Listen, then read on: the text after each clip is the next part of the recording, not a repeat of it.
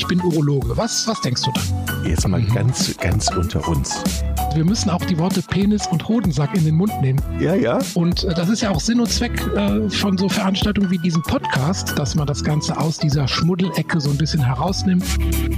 Neue Folge Pinkelpause. Hallo Chris, hallo Aachen. hallo Jochen, hallo Nordfriesland. Es war schlecht. Es war wirklich, es war wirklich schlecht. Egal, wir, wir, wir ziehen durch. Ich habe mich sehr gefreut auf das Oberthema, das Hormonorchester heute, in der heutigen Folge. Ich kann mich noch an meine, ich sag mal, meine wilde Jugendzeit erinnern, wo mich meine Eltern ab und zu mal beiseite genommen haben. Deine Hormone spielen ja total verrückt. Ja. ja. war das so bei dir? Das war, zumindest haben sie es mir gesagt, ob das so war, weiß ich nicht. Aber das ist unser schönes Thema heute, ne? Ja, aber das war ja wahrscheinlich dann nur das eine Hormon, um da, über das wir schon geredet haben, nämlich Testosteron, das mhm. da verrückt gespielt hat. Heute geht es um ganz viele andere Hormone, die der, die der Mann noch so hat. Und die ähm, wir mal so ein bisschen in der, in der äh, Übersicht heute behandeln wollen, die zum Teil auch sehr, sehr bekannt sind, zum Teil auch unbekannt und wo ich mich bei der Vorbereitung, das ist auch ein Kapitel in meinem aktuellen Buch Männer Ö50, ähm, über die anderen Hormone, die beim Mann so eine Rolle spielen, wo ich mich dann natürlich auch zum Teil schlau machen musste über diese Hormone. Ähm, wir als Urologen und Andrologen, also Männerärzte, behandeln natürlich vorwiegend die Beschwerden, die durch Testosteron, Testosteronmangel auftreten. Ne? Aber da das, wie gesagt, ein Hormonorchester ist, ähm, macht es durchaus auch Sinn, sich so ein bisschen über die Funktionen der anderen Hormone zu informieren. Ein Orchester spielt ja auch immer zusammen, also harmonieren ja. oder disharmonieren sie. Dann, ja. dann sind schlechtes Orchester, aber es gibt auch ein Zusammenspiel. Vielleicht, wenn wir, bis bevor wir dahin kommen, sollen wir mal eben ganz kurz erklären für mich als Laie, was ist eigentlich ja. ein Hormon? Wofür brauchen wir das und was ist es? Ja, du kannst dir ein Hormon so vorstellen wie so ein Botenstoff, der einfach durchs Blut schwimmt. Ne? Wir haben ja mehrere Regulationssysteme im Körper. Also zum einen haben wir das Nervensystem, wo einfach ähm, Impulse, elektrische Impulse über Nervenbahnen geschickt werden. Und es gibt noch Systeme, die übers Blut funktionieren, wie zum Beispiel das Immunsystem, hm, was ja jetzt zurzeit in aller Munde ist, oder halt auch das Hormonsystem. Das äh, sind also Botenstoffe, die von einer Drüse produziert werden. Also eine Drüse definiert sich dadurch, dass ähm, etwas produziert wird. Es gibt Drüsen, die nach außen produzieren also wo Sekret nach außen abgegeben wird, wie zum Beispiel die Prostata oder die, ähm, die Hoden die zum Beispiel Spermien und äh, Zusatzprodukte fürs Sperma produzieren. Und es gibt Drüsen, die nach innen produzieren. Da gehören auch die Hoden dazu, die nämlich das Testosteron in die Blutbahn abgeben. Und zum Beispiel ganz bekannte oder äh, die wichtigsten Drüsen sind sonst die Bauchspeicheldrüse. Da wird ein bekanntes Hormon produziert, äh, Insulin. Hm. Und die Nebennieren. Ja, die Nebennieren spielen tatsächlich auch eine relativ wichtige Rolle im männlichen Hormonhaushalt, weil da wichtige Hormone, äh, Stresshormone und Vorläuferhormone für ähm, andere ähm, Hormone produziert werden. Also das sind so die wichtigsten ähm, Drüsen, die äh, Hormone in die Blutbahn abgeben. Und diese Hormone schwimmen dann von der Drüse ausgehend zu ihren Zielorganen, koppeln da an Rezeptoren an und geben eine Botschaft weiter. Also zum Beispiel ähm, in der ähm, Testosteron äh, kann an fast allen Geweben irgendwie andocken und kann dann dafür sorgen, dass äh, da bestimmte Funktionen ausgeführt werden. Also das Gewebe wächst zum Beispiel, dass Muskeln wachsen oder ähm, ja, dass einfach manchmal auch unmittelbare Reaktionen, zum Beispiel Blutdruckerhöhungen äh, erfolgen ne, durch Stresshormone. Also werden hm. Ja, du wolltest was sagen? Nee, nee, red ruhig weiter, das kommt gleich. Das ich komme schon wieder ins Dozieren, ne? du musst mich dann immer unterbrechen.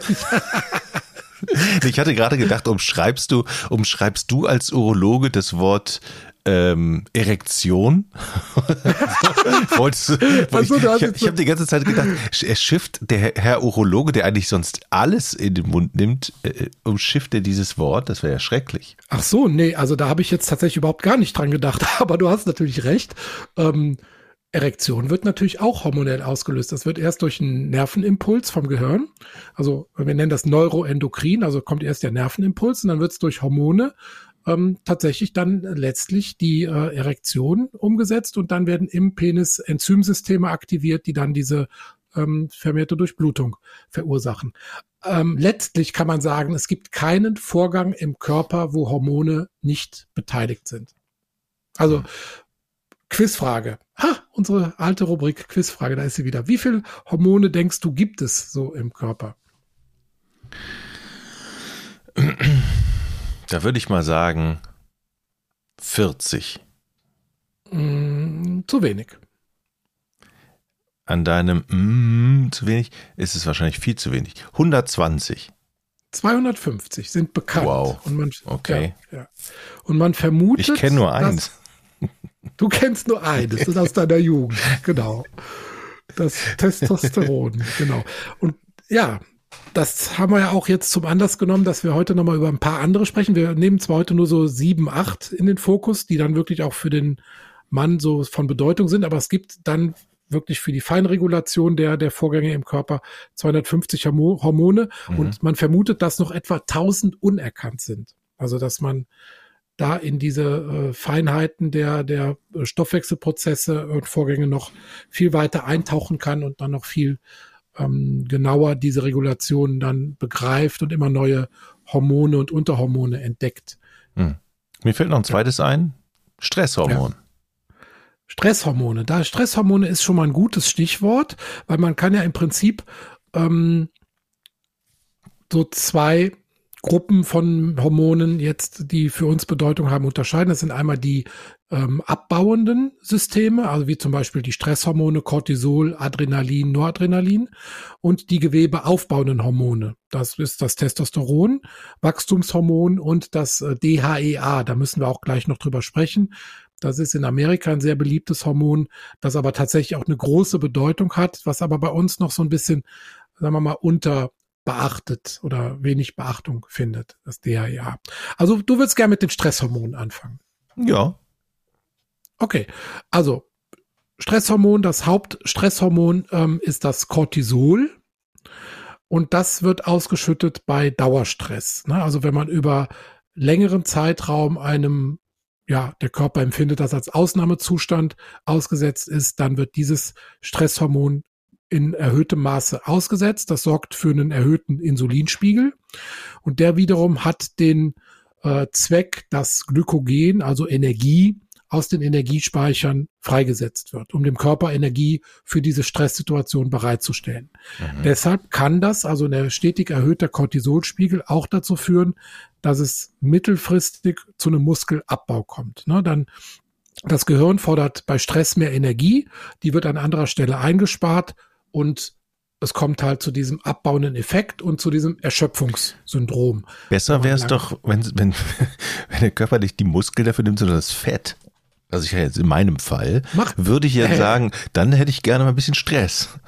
Tut er auch. Ja, das, äh, nur das Glykogen ist halt leichter freizusetzen. Ähm, also ne, erstmal aus den Glykogenspeichern und dann werden andere Speicher angegriffen.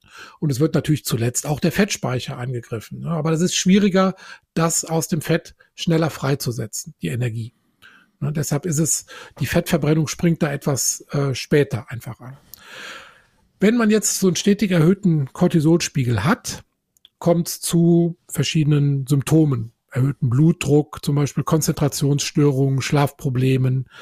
Ähm, ja, dann ist man einfach, ja, ja, wie könnte man es beschreiben? Fahriger, also einfach chronisch gestresst. Hm. Ne?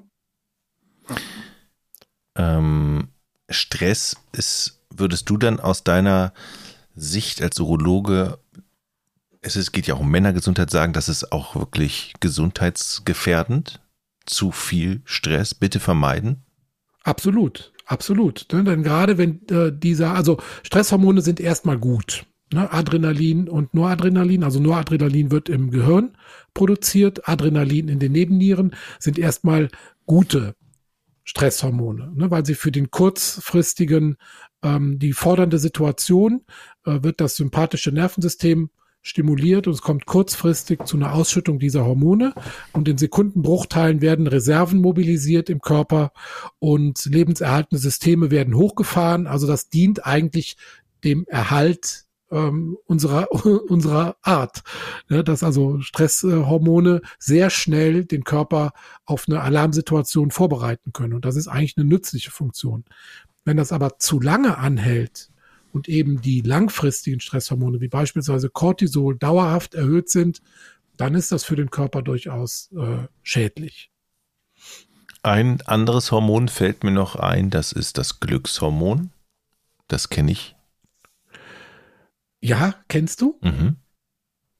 Ja, äh, wie, wird, wie, wird, ja, wie wird denn zum Beispiel bei dir äh, Glück, Glücks, wie werden bei dir Glückshormone produziert, ausgeschüttet? Das ist ein typisches Beispiel.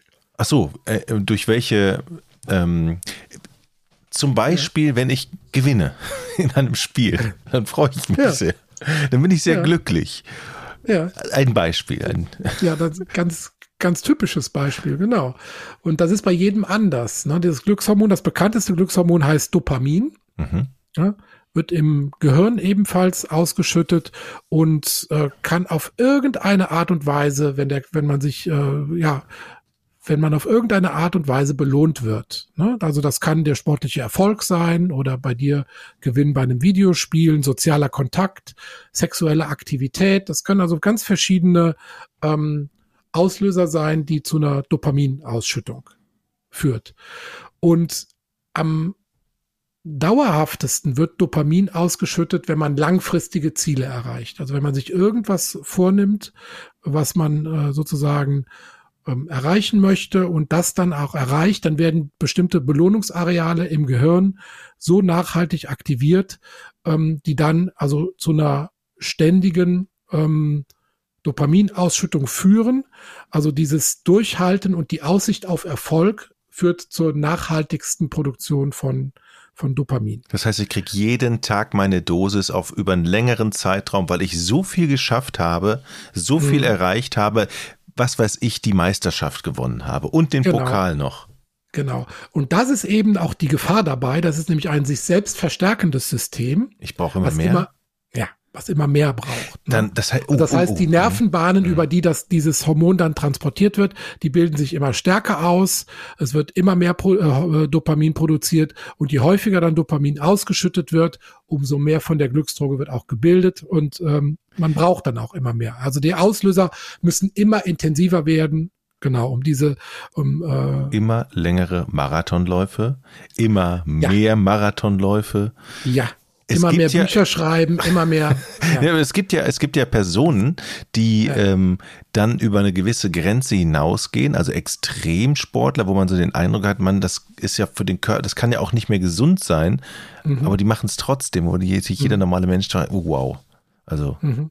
Hat aber letztlich jeder, mehr oder weniger. Jeder hat so seine persönliche äh, Sucht. Bei mir war das ja eben auch Marathonlaufen mhm. früher. Du berichtest ähm, in, deinem, in deinem Buch darüber, in deinem genau. aktuellen Ü50-Buch. Ne, genau. Ne? Darüber. Männer, Männer Ü50. Männer Ü50, genau. genau.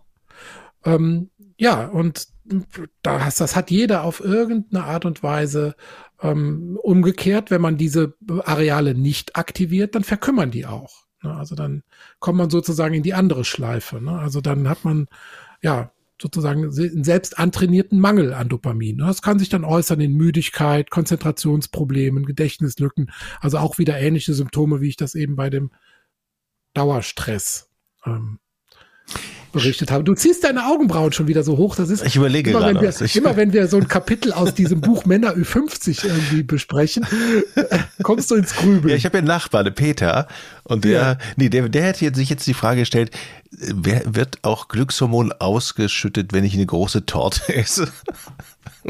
ja, klar. Ja? Natürlich. Okay. Klar. Wobei, da sind wir eher bei dem, also Dopamin ist ja eher das kurzfristige Glückshormon. Mhm. Also das, ähm, ne, was so das mhm. Hochgefühl, die Euphorie sozusagen bedingt. Es gibt noch das andere bekannte Hormon, was mit der, aber mehr so die allgemeine Grundstimmung bestimmt. Das ist das Serotonin. Ähm, da ist ja bekannt, dass ein Serotoninmangel mit dem Auftreten einer Depression assoziiert wird. Und ähm, Serotonin hat aber auch noch ganz, ganz viele andere Funktionen, also spielt bei der Regulation der Körpertemperatur eine Rolle, Durchblutung, Verdauung, ähm, Zuckerhaushalt. Also hat auch, ist auch wieder so ein echter Tausendsasser, dieses Hormon, aber es ist bekannt dafür, dass es also diese allgemeine ähm, psychische Grundstimmung ähm, bestimmt. Und da, wie kam man darauf? Durch die Torte, mhm. weil ähm, ein ähm, Vorläufer oder ein Bildungsstoff, ein Grundstoff zur Bildung von Serotonin ist die Aminosäure Tryptophan. Und die Aminosäure Tryptophan ist vorwiegend zum Beispiel auch in Schokolade vorhanden. Vielleicht deshalb deine Assoziation mit der Torte. Also es gibt durchaus auch dieses, ähm, ja, diese äh, starke Neigung, Süßes zu essen, um seine Stimmung zu heben. Klingt primär mal gut, funktioniert aber leider nicht ähm, im Körper so gut, weil es gibt eine sogenannte Blut-Hirn-Schranke. Das heißt also, das Tryptophan, was man sich über Schokolade zuführt, wird nicht eins zu eins ins Gehirn sozusagen dann für die Serotoninproduktion im Gehirn verwendet. Es gibt nämlich zwei ähm, große Orte, wo äh, Serotoninvorräte sind. Das einmal im Gehirn, aber noch viel stärker im Darm, dem sogenannten Bauchgehirn. Und da kann man dann, wird dann dieses Serotonin gebildet, was aber leider nicht über die Blut-Hirn-Schranke dann ähm, ins Gehirn eindringen kann und da dann für die verbesserte Stimmung sorgen kann oder nur in ganz eingeschränktem Maße. Und was vielleicht auch noch wichtig ist, es muss nicht immer die Schokolade sein, um sich diese Aminosäure Tryptophan zuzuführen. Das können auch andere ähm, Gemüsefrüchte sein, Bananen, Walnüsse, Tomaten, Ananas, Melonen. Also es gibt durchaus auch andere gute Tryptophan-Quellen ähm, besser als die Schokolade vielleicht. Gibt es auch ein Schlafhormon? Interessiert dich, ne? Unbedingt. Wir hatten die Woche irgendwann mal erzählt, wo du sagst, du kommst nicht mehr von der Couch hoch, ne? Also ich, ich bin jetzt mal ganz ehrlich, ne? Es, ja. Also ja, es gibt, es gibt, es gibt so Zeiten, wo dann liegt man auf der Couch, da kommt man nicht hoch und dann, dann ja. grübelt man über die aktuelle Situation und dann nervt Corona wieder, dann ist man so, das macht einen so müde. Ja. Und so. Ist das auch ein hormoneller Background ja. da? Ich glaube, das hat aber nichts mit dem Schlafhormon zu tun. Ich glaube, das mhm. hat eher mit den anderen mit den Hormonen anderen, ja. zu tun. Es gibt aber ein Schlafhormon, was so die innere Uhr regelt und das ist ah. die äh, das Melatonin das kennt man vielleicht so. Ähm, das wird über eine Hormonbild, die Hormonbildung des Melatonins wird über einen Lichtsensor auf der Netzhaut äh, reguliert. Das heißt also, bei Helligkeit wird die Produktion logischerweise runtergefahren und bei Dunkelheit wird die Produktion angeregt. Ne? Das heißt also, ähm, macht ja Sinn, ne? wenn es draußen dunkel ist, dass man dann mehr von diesem Melatonin hat und eher in diese Schlafstimmung versetzt wird. Ähm, und bei Helligkeit wird die Hormonbildung unterdrückt, damit man schön wach ist. Hat man denn mit zunehmendem Alter häufiger Schlafstörungen eigentlich? Ja, das ist schon so. Also dieses Hormon, das ist echt ein Sensibelchen. Also da ist, sind insbesondere Alterungsprozesse an der an der äh, Drüse, wo das äh, produziert wird, an der sogenannten Zirbeldrüse spielen eine Rolle.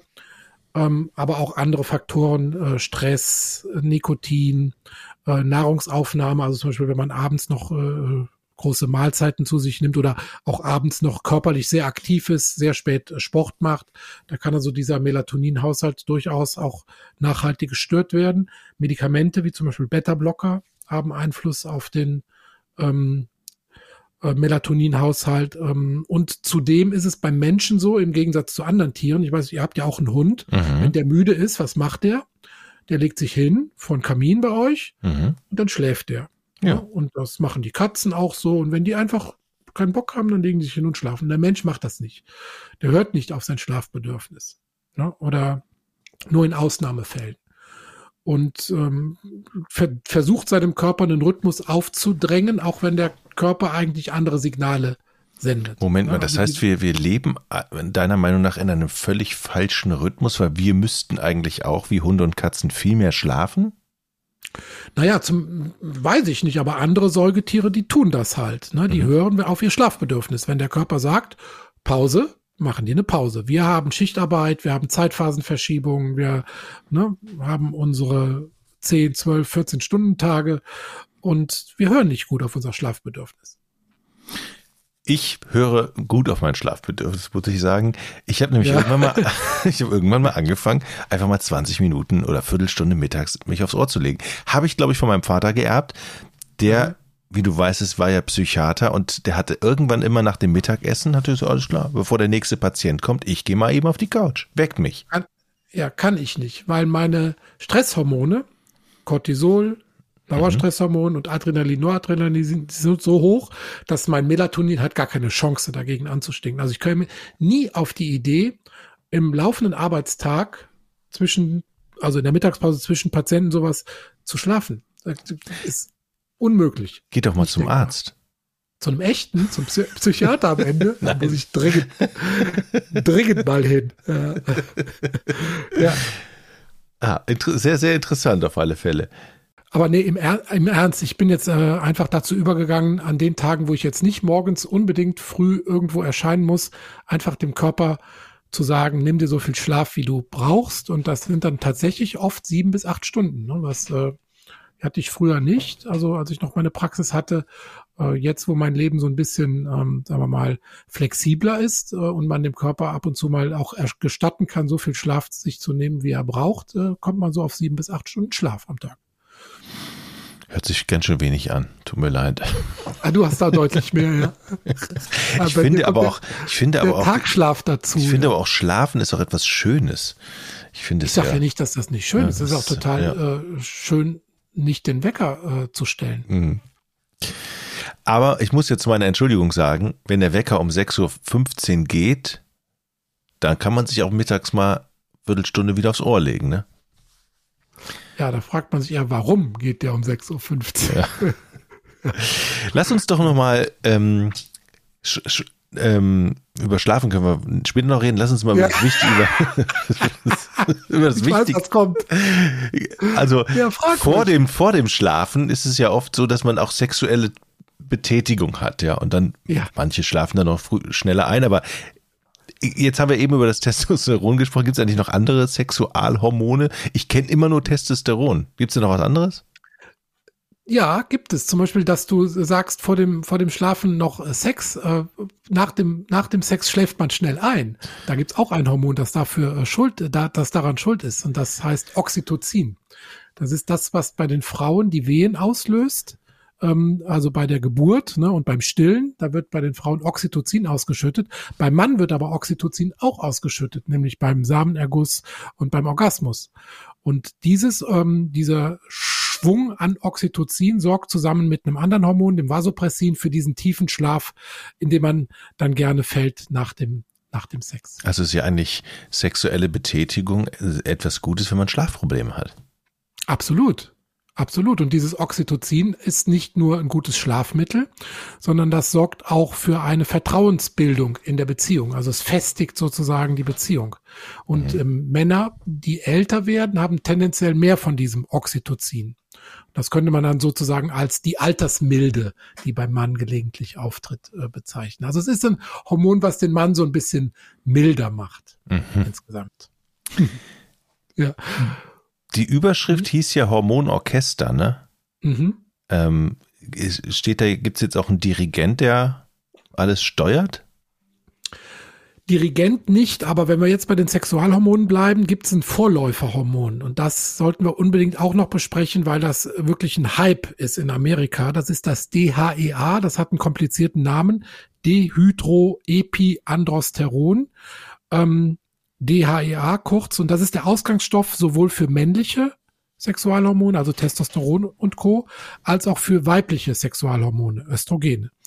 Also Östradiol im Besonderen. Und äh, man hat jetzt im Vergleich zu Testosteron hat der Mann tausendmal mehr DHEA ähm, im Blut als Testosteron. Und äh, das DHEA ist, wie gesagt, das Vorläuferhormon und hat, dem werden ganz viele positive Eigenschaften zugesprochen. Allgemeines Wohlbefinden, äh, Gesundheit der Blutgefäße, der Nervenzellen, des Immunsystems, ähm, des Energiehaushaltes, Konzentrationsfähigkeit. Also es wird wirklich als echtes Superhormon vermarktet und das ähm, Besondere in Amerika ist, dass es dort frei verkäuflich ist. Und deshalb wird es dort als das Jungbrunnenhormon schlechthin äh, in, in rauen Mengen sozusagen verkauft und eingenommen. Es gibt Wermutstropfen, sonst wäre es bei uns auch frei verkäuflich wahrscheinlich. Das ist nämlich, dass es durchaus auch Berichte gibt, dass es eventuell gefährlich sein könnte. Äh, Leberkrebs ist nicht ganz ausgeschlossen und solche Sachen. Also in meinen Augen gehört das unbedingt in die Hände eines Fachmanns. Ich selber habe es tatsächlich noch nie eingesetzt, mhm. ähm, weil wir uns immer mit dem rund ums Testosteron bewegen und um das zu optimieren versuchen. Aber ich denke, ein Endokrinologe, also ein Hormonfacharzt wird durchaus auch ähm, an dem DHIA sozusagen äh, Spiegel, äh, DHA-Spiegel seine, seine Freude haben und auch durchaus in der Lage sein, hier Optimierungen herbeizuführen. Und DHA, das muss man vielleicht auch äh, sagen, ist anders als bei Testosteron, wo wir ja auch schon in einer anderen Folge besprochen haben, bei Testosteron gibt es ja praktisch keine Wechseljahre des Mannes. Ja, das war ja die, die These in meinem Buch, die Wechseljahre des Mannes, die gibt's hormonell bei Testosteron nicht wirklich. Der Testosteronspiegel bleibt, wenn man was dafür tut, übers ganze Leben einigermaßen stabil mit leichten Tendenzen nach unten aber auch mit großer Schwankungsbreite. Bei DHA ist das anders. Das nimmt ab 35, so in dem Zeitraum zwischen 35 und 50, nimmt das relativ rapide ab, ähnlich wie bei den Wechseljahren. Also es ist praktisch dann etwa schon halbiert bis zur Lebensmitte. Ja. Und das heißt also, die Nebennieren, das sind ja die Drüsen, die Drüsen, die dieses Hormon produzieren, die haben so eine Art Wechseljahre. Die verlieren also tatsächlich im Laufe des Lebens an Produktionskapazitäten. Und deshalb kann es durchaus sein, dass man einen normalen Testosteronspiegel hat. Also das Endprodukt ist noch normal. Vorläuferprodukt DAEA ist aber deutlich reduziert und man würde vielleicht von einer Substitution, also einer Gabe profitieren, aber da bin ich als Androloge tatsächlich überfragt. Das gehört dann, glaube ich, wirklich in, äh, in die Hände von Leuten, die da noch versierter sind auf dem Gebiet oder halt einem Hormonfacharzt, einem Endokrinologen. Aber das sollte man auf jeden Fall im Hinterkopf behalten. Würdest du grundsätzlich, weil wir auch oft über Vorsorge sprechen, raten mhm. oder macht es Sinn, bestimmte Hormone in einem gewissen Alter einfach mal untersuchen zu lassen? Mhm. Oder ist das völliger Quatsch? Ich kann nur für Testosteron sprechen, wenn man die Symptome hat, die wir ja auch schon mal gemeinsam erhoben haben hier, ne, mhm. mit einem Fragebogen zum Beispiel, oder wenn man einfach denkt, okay, ich habe irgendwie keine Power mehr, Wechseljahre, Man schläft mittags. Probleme, schläft mittags, hat Probleme auf psychischem, körperlichem Gebiet, dann schadet es nicht, den Testosteronspiegel bestimmen zu lassen, klar. Hm. Das sollte man tun. Ne? Ähm, Kann auch jeder. Ja, das bestimmen kann das zunächst mal jeder Arzt, ne, wenn man die so ein bisschen die grundlegenden Spielregeln beachtet, morgens bestimmen, nüchtern bestimmen und dann natürlich hm, immer zwei Werte haben, nie eine, irgendeine Diagnose oder Therapie auf einem Wert nur gründen. Ähm, dann kann das erstmal jeder bestimmen, aber die Konsequenzen daraus ziehen sollte dann schon jemand machen, der da auch Ahnung von hat. Du hast ja. Ahnung davon, von den Hormonen, wie ich höre. Haben wir noch eins vergessen eigentlich? Ja, leider. Ah. Haben wir denn noch Zeit? Ich gebe dir noch 1,30. Nein, wir haben. so streng, seit wann bist du so streng zu mir? Sag erstmal, wie wichtig das, oder sag mir erstmal den Namen, dann sage ich dir, ob das wichtig für mich ist. Ja, haben wir beide, glaube ich, leider zu viel von Östrogene. Okay. Ja. Na, also die weiblichen Hormone haben Männer nämlich auch. Also ich hatte ja schon gesagt, äh, Frauen haben Testosteron, das ist sogar ein relativ wichtiges Lusthormon bei der Frau, mhm. aber Männer haben auch Östrogene. Und zwar, das glaubt man nicht, nach den Wechseljahren der Frau, wenn also die Eierstöcke sozusagen die Hormonproduktion weitgehend einstellen, hat der Mann etwa so viel Östrogene wie die Frau. Mhm. Ja. Und das kann also dann tatsächlich auch zu ähm, entsprechenden Symptomen kommen, auch beim Mann. Östrogene sind für den Mann auch wichtig. Also man, es hat ja einen Sinn, dass wir auch äh, Östrogene haben. Insbesondere zum Schutz der Blutgefäße äh, vor Verkalkungen sind Östrogene wichtig. Ne? Ähm, kann man zum Beispiel auch daran ablesen, Frauen vor den Wechseljahren haben deutlich seltener Herzinfarkte. Einfach weil die Blutgefäße durch Östrogene geschützt sind. Wenn die Wechseljahre vorbei sind, und der Östrogenspiegel deutlich runtergeht, gleicht sich die Rate der Herzinfarkte zwischen Mann und Frau weitgehend an. Also spielen natürlich dann noch andere Lebensstilfaktoren wie Rauchen und so weiter eine Rolle, aber da holen die Frauen ja auch mächtig auf. Das heißt also, der Schutz der Blutgefäße durch Östrogene ist alleine durch diese Tatsache sozusagen nachgewiesen. Ne? Dass also Frauen, die einen guten Östrogenhaushalt haben, deutlich weniger Herzinfarkte haben als Frauen nach den Wechseljahren. Und beim Mann kommt noch eine andere Funktion dazu, nämlich bei der Samenreifung im Nebenhoden. Da benötigen wir, benötigen wir auch die Östrogene, ne, um die, dass die Samenzellen gut, gut ausreifen können. Und leider bilden sich bei uns die Östrogene durch ein Enzym, das heißt Aromatase. Mhm. Und dieses Enzym Aromatase wird gebildet im Fettgewebe. Okay, lass mich, ahnst, lass mich vollenden. Du ahnst schon. Je fetter ja. ich werde, desto mehr ja. davon. Aromatase. Und je mehr Aromatase, umso mehr Östrogen. Und umso mehr Östrogen, umso mehr Fettgewebe. Das nennt man dann einen Ping-Pong-Effekt. Teufelskreis. Oder Teufelskreis. Nee, Ping-Pong-Effekt ist es nicht, ja. Ping-Pong-Effekt ist, ja. wenn du eine Geschlechtskrankheit hast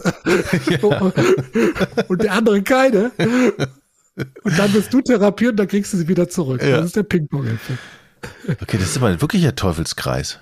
Das ist ein Teufelskreis. Das genau. heißt, wie du immer sagst, Sport machen ist wichtig. Absolut. Jetzt sind wir ja schon wieder beim schönen Fazit. Kommt, läuft immer auf das Gleiche hinaus. Jede Folge, egal was wir besprechen. Ne? Ähm, wie können wir denn Östrogene vermeiden? Klar, also wir können natürlich versuchen, unsere Fettmasse zu reduzieren, dann haben wir weniger von der Aromatase. Aber wir, ich weise mal auf die Folge zurück, Folge Rohrkrepierer. Ich weiß nicht, ob du dich erinnerst, wo wir über den rückläufigen, oder die rückläufige Samenqualität mhm. äh, gesprochen haben in der westlichen Welt, über mhm. rückläufige Testosteronspiegel. Da hatten wir auch erwähnt, dass wir leider sehr vielen äußere, also äußeren Östrogeneinflüssen unterliegen. Und zwar ähm, gibt es sogenannte Xenoöstrogene, das sind also östrogenähnliche Stoffe und die befinden sich zum Beispiel in Plastik. Ja, das heißt also, mhm. alles, was wir zu uns nehmen, was vorher mit Plastik in Kontakt war, kann potenziell diese Xenoöstrogene in unseren Körper hineinbringen und damit diese Östrogenwirkung verursachen. Also das ist schon mal ein Punkt. Dann Ernährung. Bier hat leider ziemlich viele Isoflavone, also pflanzliche ähm, Östrogene sozusagen. Soja, Lakritz, oh Pflanzenöle. Gott. Ja, tut mir leid. Mann. Ich denke, ich leg mich wieder schlafen. Und ich glaube, wir machen morgen beide eine Weihnachtsgans, haben wir besprochen. Ne? Ja. Fleisch ist leider auch oft hormonbelastet. Ja, aber doch nicht eine leckere Gans. Wo Meinst du nicht, die wird auch ab und zu schon mal mit. Super mit, weiches, super leckeres Fleisch. Ja, da fragt mal, warum die Gans so fett ist, warum die so ein weiches Fleisch hat. Ich bin mir nicht sicher. Aber gut, eine Gans im Jahr, das kann man schon mal machen. Aber ich habe dich auch schon häufiger dieses Jahr ganz machen sehen, oder? Nee, das ist meine erste tatsächlich. Das andere waren alle große, wir in Nordfriesland haben große Hühner, die sehen aus wie Gänse tatsächlich. ich habe letztens okay. ein Huhn bekommen hier vom Bauer, das war viereinhalb Kilo, also wie eine Gans. Ja. Wir beenden diesen Podcast, weil wir sind gleich noch verabredet, in der Küche. Gänse Gänserezepte abzugleichen, genau. Ja. Haben wir schon Werbung für dein Buch gemacht? Da steht ja alles super ah, kompakt drin, weil ja wenn, wenn nämlich was nachlesen möchte, dann empfehle ich, ich habe es nämlich selber auch, mhm. das, ähm, das Buch von dir. Hm. Das ja, aktuelle. genau. Das kann ich direkt jetzt verknüpfen mit einer kleinen Weihnachtsaktion. Also wer ein Buch möchte, bekommt das äh, mit einer Signatur und portofrei also nur zum Einkaufspreis, also zum handelsüblichen Preis nach Hause geschickt. Ähm, einfach eine kurze Mail an männercheck at doc-peace.de. Männercheck, also M-A-E-N-N-E-R C-H-E-C-K at doc, D-O-C, peace.de. Wenn man da kurz eine Mail hinschickt und sagt, welches Buch man haben möchte, es gibt ja vier mittlerweile, was passiert beim Urologen oder Fokus Prostata oder den Check-up Mann oder das aktuellste Buch Männer Ü50. Wer das möchte, gerne melden, schicke ich gerne zu. Meine Empfehlung hast du. Auf alle Fälle. Danke. Danke. Ich würde sagen, lass uns in die Küche gehen. Wir machen hier Schluss. Ähm, Chris, war eine tolle Folge. Und ich denke, das hat ganz, ganz viele Leute jetzt interessiert. Ja, war mal wieder ein paar Force-Ritt durch die äh, Hormone, aber gut, so ist das halt. Mach's gut. Tschüss. Ciao, ciao. Ich bin Urologe. Was, was denkst du da? Jetzt mal ganz, ganz unter uns. Wir müssen auch die Worte Penis und Hodensack in den Mund nehmen. Ja, ja. Und äh, das ist ja auch Sinn und Zweck äh, von so Veranstaltungen wie diesem Podcast, dass man das Ganze aus dieser Schmuddelecke so ein bisschen herausnimmt.